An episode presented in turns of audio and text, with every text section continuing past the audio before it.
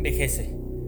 Siente en sí mismo esa sensación radical de debilidad, de fatiga, de malestar, que acompaña a la edad avanzada y sintiendo esto, imagina que simplemente está enfermo, engaña sus temores con la idea de que su desagradable estado obedece a alguna causa particular, de la cual como de una enfermedad espera rehacerse. Vaya imaginaciones.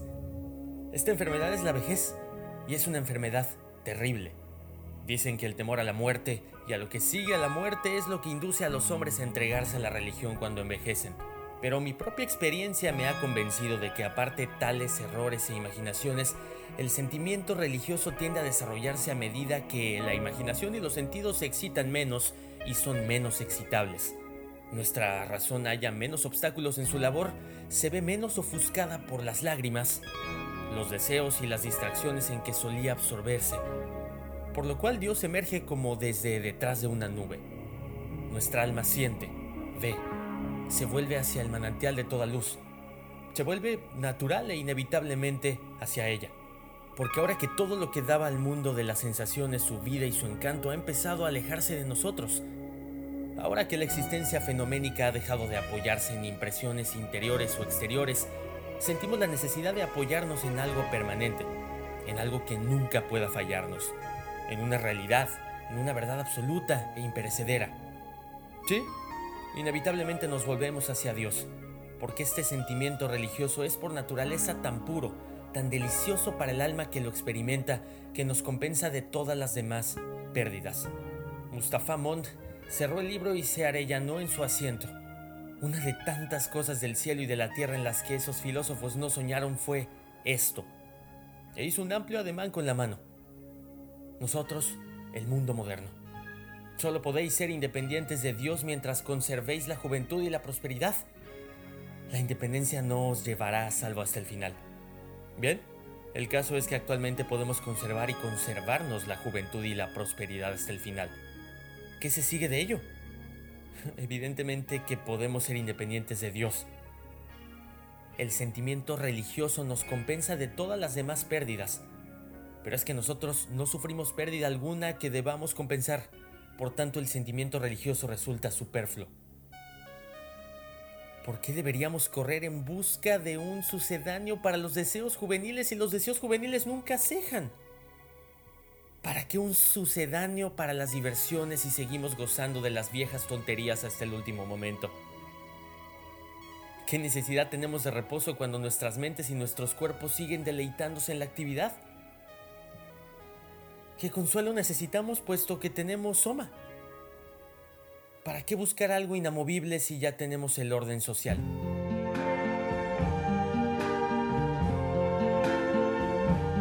I see trees of green, red roses too. I see them bloom for me and you. And I think to myself, what a wonderful world.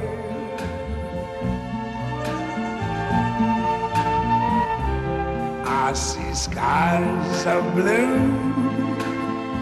and clouds of white, the bright blessed day, the dark sacred night, and I think to myself, what a wonderful world.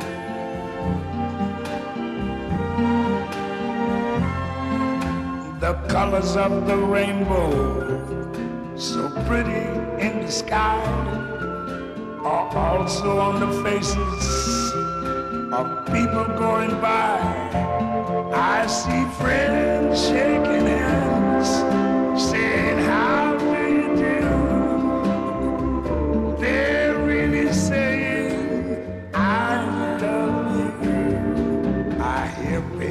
cry. I watch them grow. They'll learn much more than I ever knew. And I think to myself, what a wonderful world. Yes, I think to myself,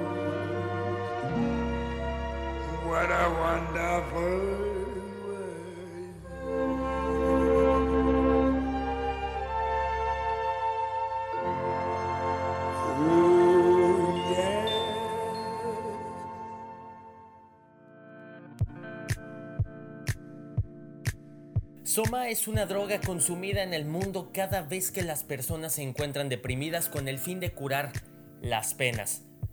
La droga se basa en la droga Soma que utilizaban los brahmanas en la época védica en la India hace un largo tiempo. Más tarde se perdió el conocimiento acerca de esta planta y actualmente pues no se sabe exactamente a cuál se refiere. La novela que estamos por escuchar en este librario en una semana más para todos ustedes a través de Radio y Televisión Querétaro, se dice que un gramo de soma cura 10 sentimientos melancólicos y que tiene todas las ventajas del cristianismo y del alcohol sin ninguno de sus efectos secundarios. Si por desgracia se abriera alguna rendija de tiempo en la sólida sustancia de sus distracciones, siempre queda el soma. Medio gramo para una de asueto, un gramo para fin de semana, dos gramos para viaje al Bello Oriente tres para una obscura eternidad en la luna. En esta obra, la gente toma a menudo vacaciones de Soma para encontrarse mejor anímicamente. ¿Ustedes qué han hecho para sentirse mejor anímicamente y qué opinan al respecto del impacto cultural que tiene Un Mundo Feliz de 1932? Novela escrita por Aldous Huxley. Es una utopía sobre lo que debería suceder o no debería suceder en una sociedad normal o anormal. La verdad es que son muchas preguntas, pocas respuestas, pero muchas referencias a lo que hoy en día puede ser una situación real de cada uno de nosotros. Encontrar refugio en cualquier cosa que está a nuestro alcance para sentirnos mejor. Poner canciones tristes para sentirnos mejor, diría Gustavo Adrián Cerati. Por ahí también una de las influencias contemporáneas de nuestro autor se retrata en un pensamiento que tiene que ver con satirizar el desarrollo de una sociedad que es contemporánea, pero que también es suicida y que también lucha mucho contra su pasado para poder entender su presente y por consiguiente el futuro. Bienvenidos a una parte, fragmentos de Un Mundo Feliz de Aldous Huxley. Aquí en Librario, mi nombre es Adrián Ortega. Ortega Goutel, Twitter, Facebook Ortega Locutor, Instagram Ortega-Locutor es un verdadero honor volver a escucharnos y ser parte de una nueva historia que haga que las letras hagan mucho ruido, el mayor ruido posible significado con música. Bienvenidos entonces. Soma es lo que tomarían cuando los tiempos difíciles abrieron sus ojos. Vio el dolor de una manera nueva. Apuestas altas para algunos nombres, carreras contra rayos de sol. Perder contra sus sueños, en tus ojos. Y yo soy Detente y vete en tus ojos. Mira, lo soy. Detente y vete en tus ojos. Cuando la vi por primera vez los labios se movían mientras sus ojos se cerraban. Escuché algo en su voz. Y estaré ahí. Dice que luego se va de alguna manera. Estaba intentando... Demasiado difícil para ser como ellos. Lo probé una vez y les gusta. Y traté de ocultarlo. Dije, he estado haciendo esto 25 años. Ya no estoy escuchando y estos amigos siguen pidiendo más, pero eso es todo.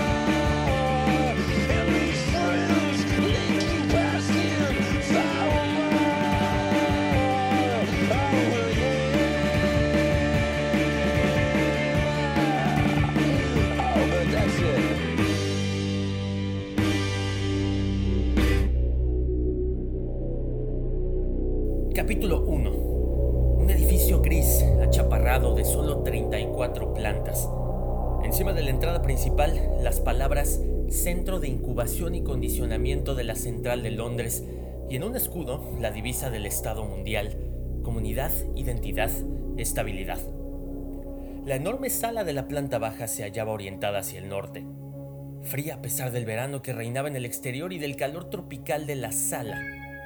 Una luz cruda y pálida brillaba a través de las ventanas buscando ávidamente alguna figura yacente amortajada, alguna pálida forma de académica carne de gallina, sin encontrar más que el cristal, el níquel y la brillante porcelana de un laboratorio. La invernada respondía a la invernada.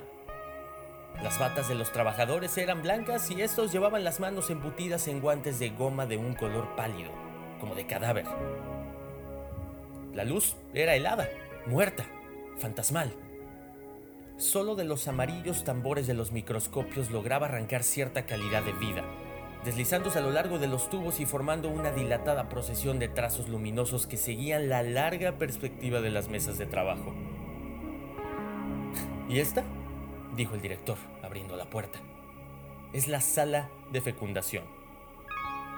Inclinados sobre sus instrumentos, 300 fecundadores se hallaban entregados a su trabajo, cuando el director de incubación y condicionamiento entró en la sala, sumidos en un absoluto silencio, solo interrumpido por el distraído canturreo o silboteo solitario de quien se haya concentrado muy abstraído en su labor. Un grupo de estudiantes recién ingresados, muy jóvenes, rubicundos e imberbes, seguía con excitación, casi abyectamente, al director pisándole los talones. Cada uno de ellos llevaba un bloc de notas en el cual cada vez que el gran hombre hablaba, garrapateaba desesperadamente, directamente de labios de la ciencia personificada. Era un raro privilegio.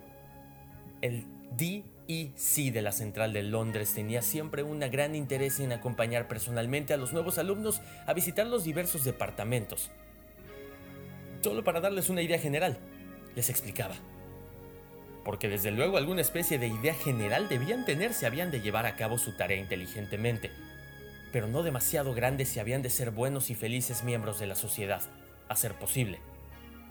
Porque los detalles, como todos sabemos, conducen a la virtud y la felicidad, en tanto que las generalidades son intelectualmente males necesarios.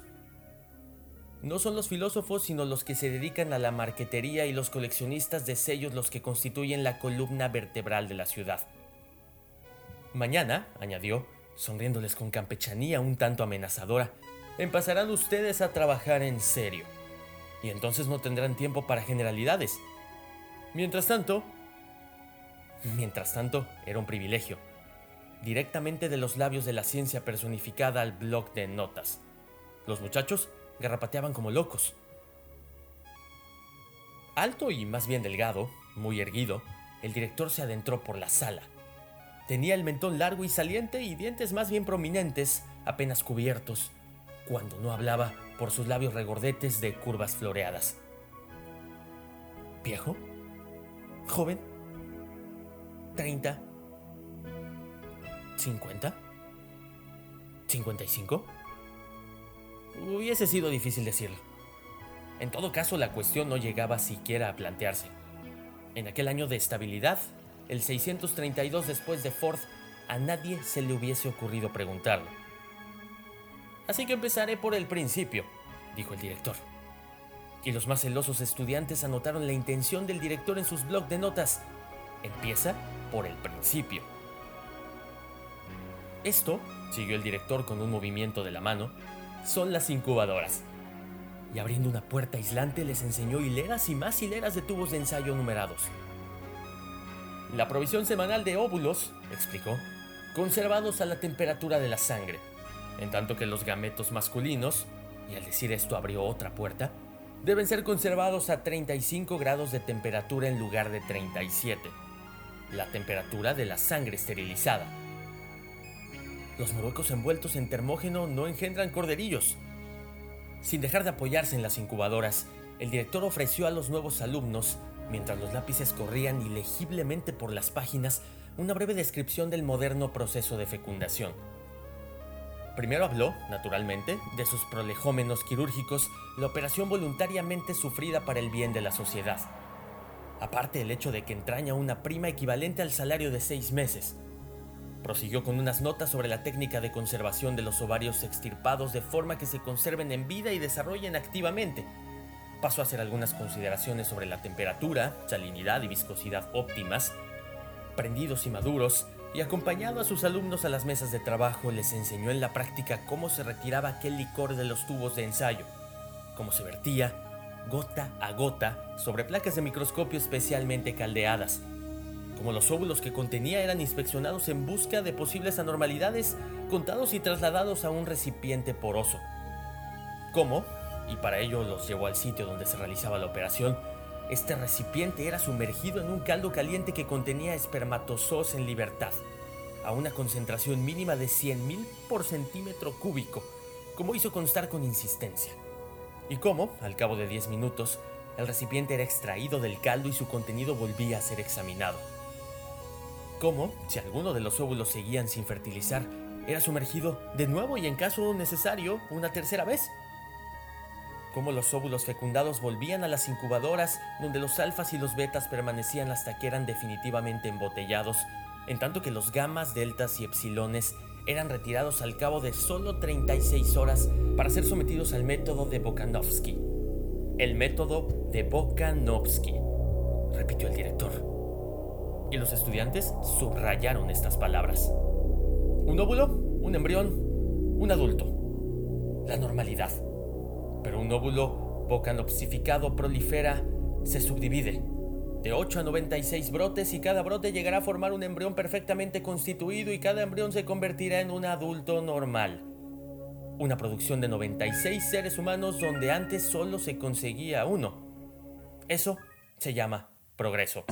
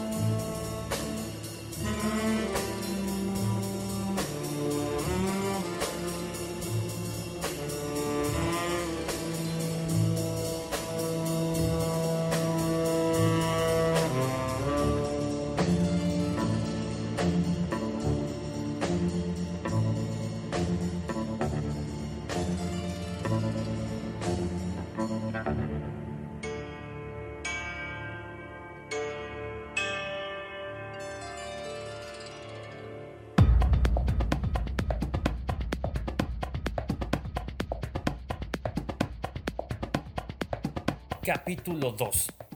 Mr. Foster se quedó en la sala de decantación. El DEC y sus alumnos entraron en el ascensor más próximo que los condujo a la quinta planta. Guardería infantil. Sala de condicionamiento neopavloviano, anunciaba el rótulo de la entrada. El director abrió una puerta. Entraron en una vasta estancia vacía, muy brillante y soleada, porque toda la pared orientada hacia el sur era un cristal de parte a parte. Media docena de enfermeras, con pantalones y chaqueta de uniforme, de viscosilla blanca, los cabellos asépticamente ocultos bajo cofias blancas, se hallaban atareadas disponiendo jarrones con rosas en una larga hilera en el suelo. Grandes jarrones llenos de flores, millares de pétalos suaves y sedosos como las mejillas de innumerables querubes, pero de querubes, bajo aquella luz brillante, no exclusivamente rosados y arios, sino también luminosamente chinos y también mexicanos y hasta apopléticos a fuerza de soplar en celestiales trompetas o pálidos como la muerte, pálidos como la blancura póstuma del mármol. Cuando el DEC entró, las enfermeras se cuadraron rígidamente. Coloquen los libros, ordenó el director. En silencio, las enfermeras obedecieron la orden entre los jarrones de rosas, los libros fueron debidamente dispuestos. Una hilera de libros infantiles se abrieron invitadoramente mostrando alguna imagen alegremente coloreada de animales, peces o pájaros. Y ahora traigan a los niños. Las enfermeras se apresuraron a salir de la sala y volvieron al cabo de uno o dos minutos. Cada una de ellas empujaba una especie de carrito de té muy alto, con cuatro estantes de tela metálica en cada uno de los cuales había un crío de ocho meses. Todos eran exactamente iguales. Un grupo Bokanovsky, evidentemente, y todos vestían de color khaki porque pertenecían a la casta Delta. Pónganlos en el suelo. Los carritos fueron descargados. Y ahora sitúenlos de modo que puedan ver las flores y los libros. Los chiquillos inmediatamente guardaron silencio y empezaron a arrastrarse hacia aquellas masas de colores vivos aquellas formas alegres y brillantes que aparecían en las páginas blancas. Cuando ya se acercaban, el sol palideció un momento eclipsándose tras una nube. Las rosas llamearon como a impulsos de una pasión interior. Un nuevo y profundo significado pareció brotar de las brillantes páginas de los libros. De las filas de críos que gateaban llegaron pequeños chillidos de excitación, gorjeos y ronroneos de placer. El director, se frotó las manos. ¡Estupendo! exclamó. Ni hecho a propósito. Los más rápidos ya habían alcanzado su meta. Sus manecitas se tendían, inseguras. Palpaban, agarraban, deshojaban las rosas transfiguradas, arrugaban las páginas iluminadas de los libros. El director esperó verles a todos alegremente atareados y entonces dijo, Fíjense bien. La enfermera jefe, que estaba de pie junto a un cuadro de mandos, al otro extremo de la sala, bajo una pequeña palanca. Se produjo una violenta explosión, cada vez más aguda. Empezó a sonar una sirena. Timbres de alarma se dispararon locamente y los chiquillos se sobresaltaron y rompieron en chillidos. Sus rostros realmente aparecían convulsos de terror. Y ahora, gritó el director, porque el estruendo era ensordecedor, Ahora pasaremos a reforzar la lección con un pequeño shock eléctrico. Volvió a hacer una señal con la mano y la enfermera jefe pulsó otra palanca. Los chillidos de los pequeños cambiaron súbitamente de tono. Había algo desesperado, algo casi demencial en los gritos agudos, espasmódicos que brotaban de sus labios. Sus cuerpecitos se retorcían y cobraban rigidez. Sus miembros se agitaban bruscamente como obedeciendo a los tirones de alambres invisibles. Podemos electrificar toda esta zona del suelo, gritó el director como explicación. Pero ya basta. E hizo otra señal a la enfermera. Los libros y ruidos fuertes, flores y descargas eléctricas, en la mente de aquellos niños ambas cosas se hallaban ya fuertemente relacionadas entre sí, y al cabo de 200 repeticiones de la misma o parecida lección formarían ya una unión indisoluble. Lo que el hombre ha unido, la naturaleza no puede separarlo crecerán con lo que los psicólogos solían llamar un odio instintivo hacia los libros y las flores. Reflejos condicionados definitivamente. Estarán a salvo de los libros y de la botánica para toda su vida. El director se volvió hacia las enfermeras. Llévenselos. Llorando todavía, los niños vestidos de kaki fueron cargados de nuevo en los carritos y retirados de la sala, dejando tras de sí un olor a leche agria y un agradable silencio.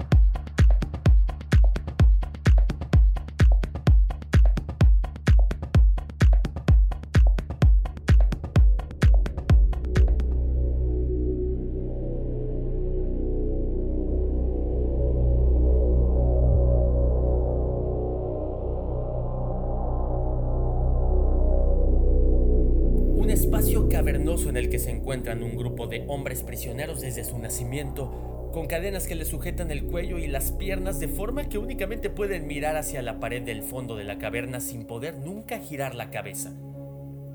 Justo detrás de ellos se encuentra un muro con un pasillo y seguidamente, por orden de cercanía respecto de los hombres, una hoguera y la entrada de la cueva que da al exterior. Por el pasillo del muro circulan hombres portando todo tipo de objetos cuyas sombras, gracias a la iluminación de la hoguera, se proyectan en la pared que los prisioneros pueden ver. Estos hombres encadenados consideran como verdad las sombras de los objetos.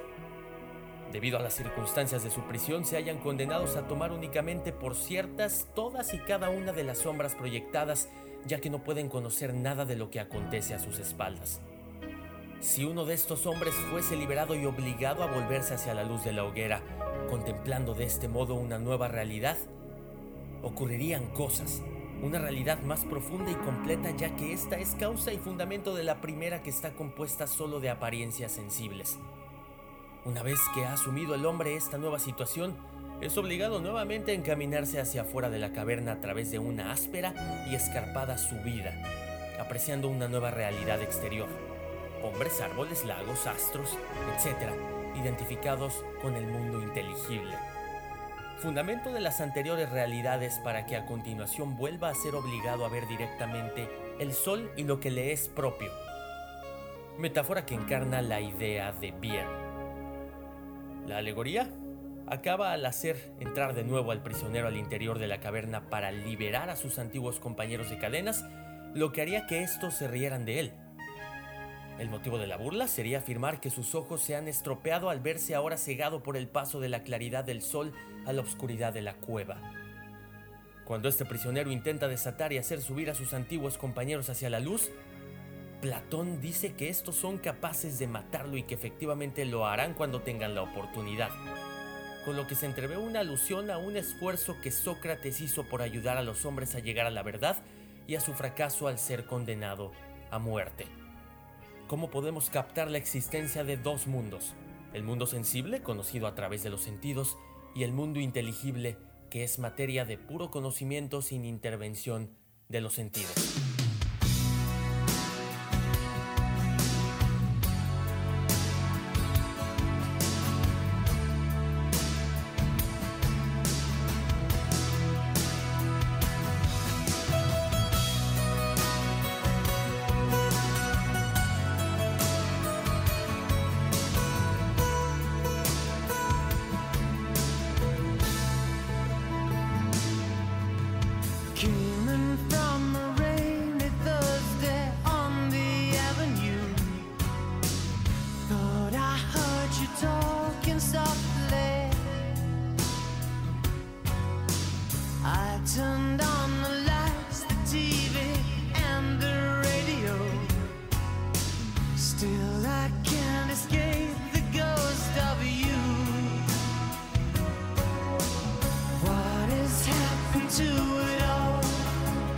But I